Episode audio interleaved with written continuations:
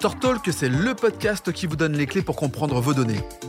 Cloud hybride, FSO, enjeux cyber, des experts décryptent les bonnes pratiques pour sécuriser l'informatique de votre entreprise. StoreTalk, un format proposé par StoreData. Épisode 2, des talents et des hommes. Bonjour à toutes les deux, bienvenue sur Store Talk, le podcast de Store Data. Alors, après avoir parlé des origines de Store Data et de sa vitesse de développement, pour ce deuxième épisode, j'avais envie de faire un focus sur l'identité de marque de Store Data. Et pour ça, pour nous parler de ce sujet, je suis en compagnie de Christelle Bournet, DRH chez Store Data. Bonjour Christelle. Bonjour. Et puis euh, Suzy, Suzy Nicolo, responsable recrutement et marque employeur chez Store Data. Bonjour Suzy. Bonjour Laurent. Alors, en préparant, euh, Christelle, tu m'as dit, euh, moi j'y crois à cette entreprise. Et je t'ai dit, tu as raison, ça fait 34 ans que ça dure, 34 ans que ça existe. C'est quoi cette entreprise et, pourquoi tu y crois? Eh bien, j'y crois parce que Store Data, c'est euh, ni une start-up, ni une entreprise du 440, mais c'est une entreprise à taille humaine, où il y a de la solidarité, du respect, de l'entraide. Euh, c'est une société où il y a de l'indépendance euh, financière, euh, qui est libre de ses choix et qui, pour ma part depuis 20 ans, n'apporte que des bonnes choses. Je vois les gens vieillir. Oh, prendre en maturité, en expérience, dirons-nous, c'est ça? Tout à fait. Alors on le voit aujourd'hui, toutes les entreprises sont confrontées à des enjeux de recrutement, au point qu'on puisse même parler d'une véritable guerre des talents. Euh, dans cet épisode, tentons de comprendre ensemble ce qui fait l'identité de Sordata. Comment euh, on peut identifier cette identité, Christelle? Alors en fait, euh, guerre des talents, c'est un terme que j'aime pas trop. Ah. Je pense qu'aujourd'hui, les talents ne sont pas forcément des mercenaires et recherchent plutôt du bien-être, mmh. de l'équilibre.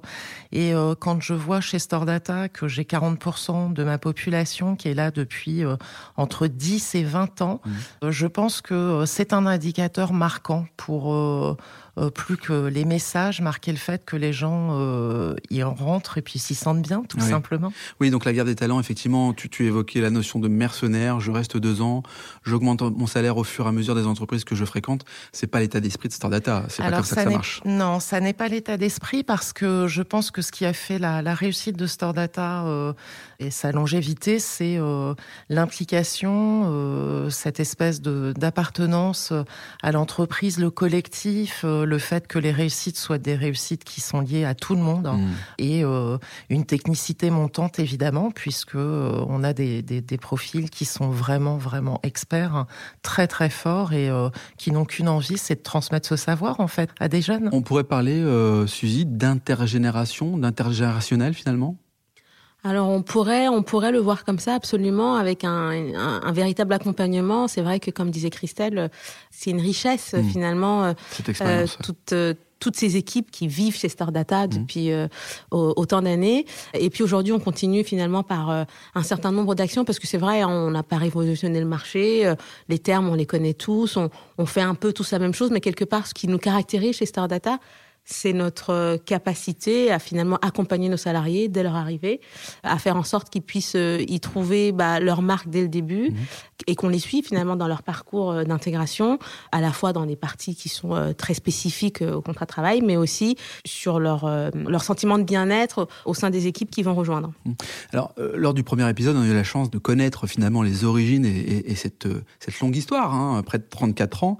C'est ça aussi certainement qui fait l'ADN de l'entreprise et qui fait que globalement il y a une stabilité dans les équipes et un choix de stabilité à travers le recrutement. Tout à fait, tout à fait. Chez Store Data, euh, on a un turnover qui est juste 50% inférieur à, celui de l'informatique aujourd'hui.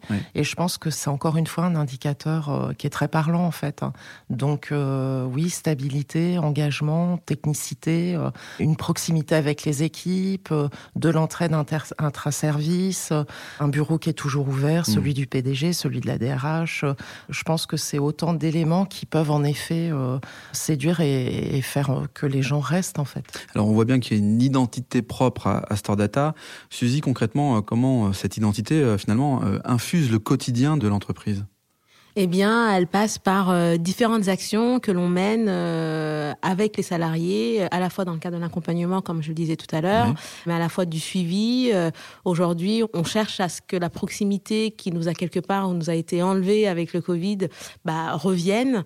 Donc, on crée des moments de lien durant lesquels les salariés ont l'occasion d'échanger, d'échanger entre eux, mais échanger aussi avec notre direction générale, puisque comme mmh. disait Christelle, on a un, un PDG qui est très proche de l'ensemble de ses équipes et ça, que ça soit euh, quelque soit interservice. Mmh.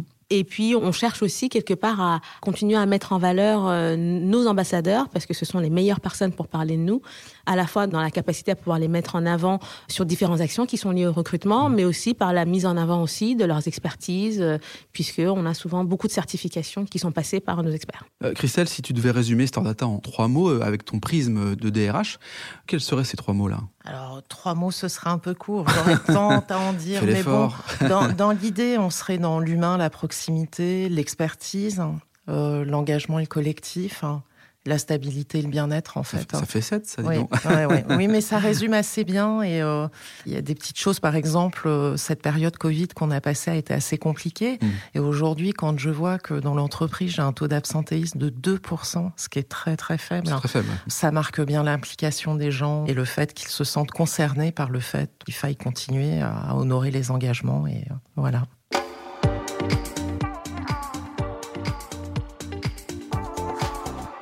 Merci à toutes les deux, c'est très clair. On en sait donc euh, beaucoup plus sur la culture d'entreprise au sein de chez Stardata. Alors si on entre maintenant dans le fonctionnement de Stardata, euh, quelles actions vous mettez en place euh, en tant que RH pour attirer, recruter et fidéliser vos recruteurs? Suzy?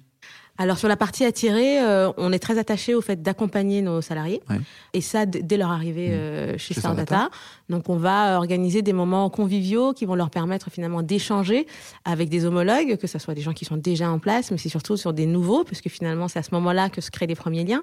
Et puis euh, ce parcours-là va continuer. On fait un point au bout d'un trimestre. Et à ce moment-là, c'est aussi l'occasion d'avoir des échanges un peu plus informels, mais peut-être avec d'autres collègues, mais également avec la présence de la direction générale, de la DRH. Et puis, on va tout le long, finalement, de la vie des salariés chez Stardata, aller les solliciter pour euh, à la fois bah, parler de leur expertise chez nous, chez Stardata, et puis bah euh, échanger auprès de leur réseau euh, de façon à ce qu'ils puissent finalement quand on y réfléchit bien ce sont les meilleurs ambassadeurs pour parler de Stardata donc finalement bah, aller les solliciter pour qu'ils puissent bah, à leur tour partager un petit peu de ce qu'on essaye de mettre en place côté RH. Christelle, si on précise le nombre de collaborateurs chez Stardata 180. 180. Alors, du coup, euh, quelles sont euh, chez toi les, actions? Comment tu vois la chose par rapport à, à fait d'attirer, recruter?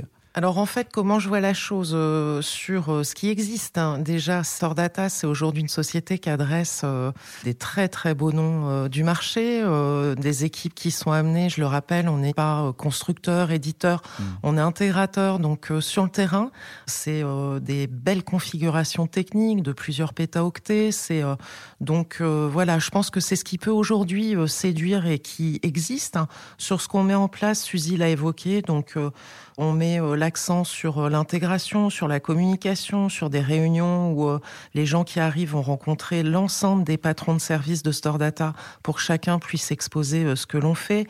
C'est une attention qui est toujours portée sur l'égalité professionnelle, sur la mobilité, sur les évolutions de carrière hein, et tout ça pour essayer de maintenir la ligne de conduite qui a été de fidéliser les gens parce que dans la durée c'est important.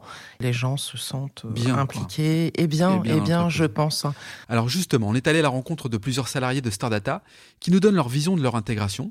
On écoute tout de suite euh, Isabelle, assistante, Stéphane, chef de projet, et Frédéric, district manager. On les écoute.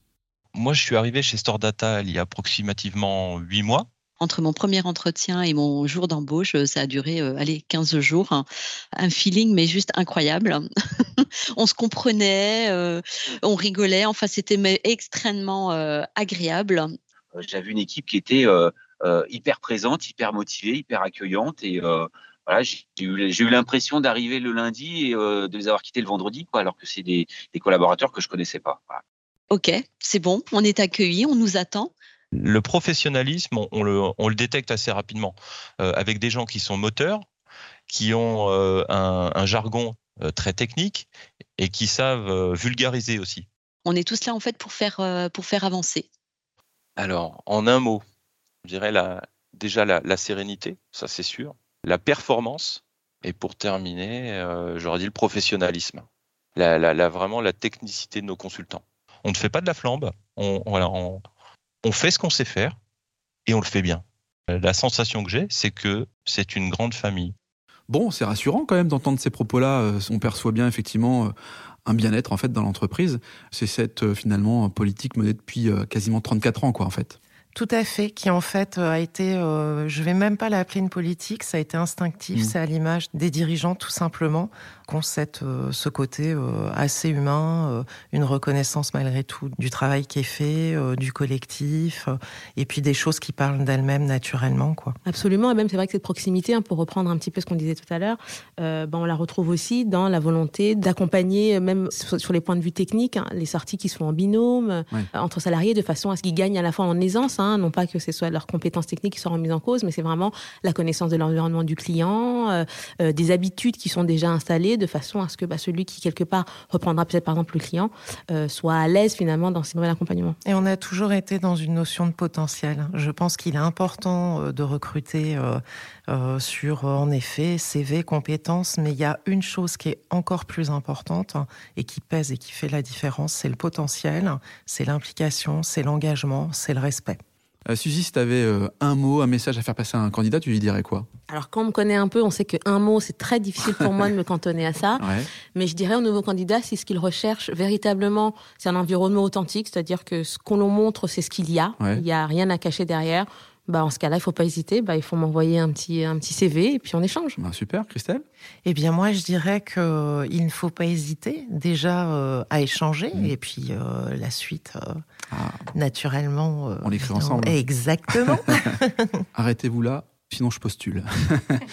D'ailleurs, euh, comment fait-on pour postuler pour rentrer chez Stordata Comment ça se passe?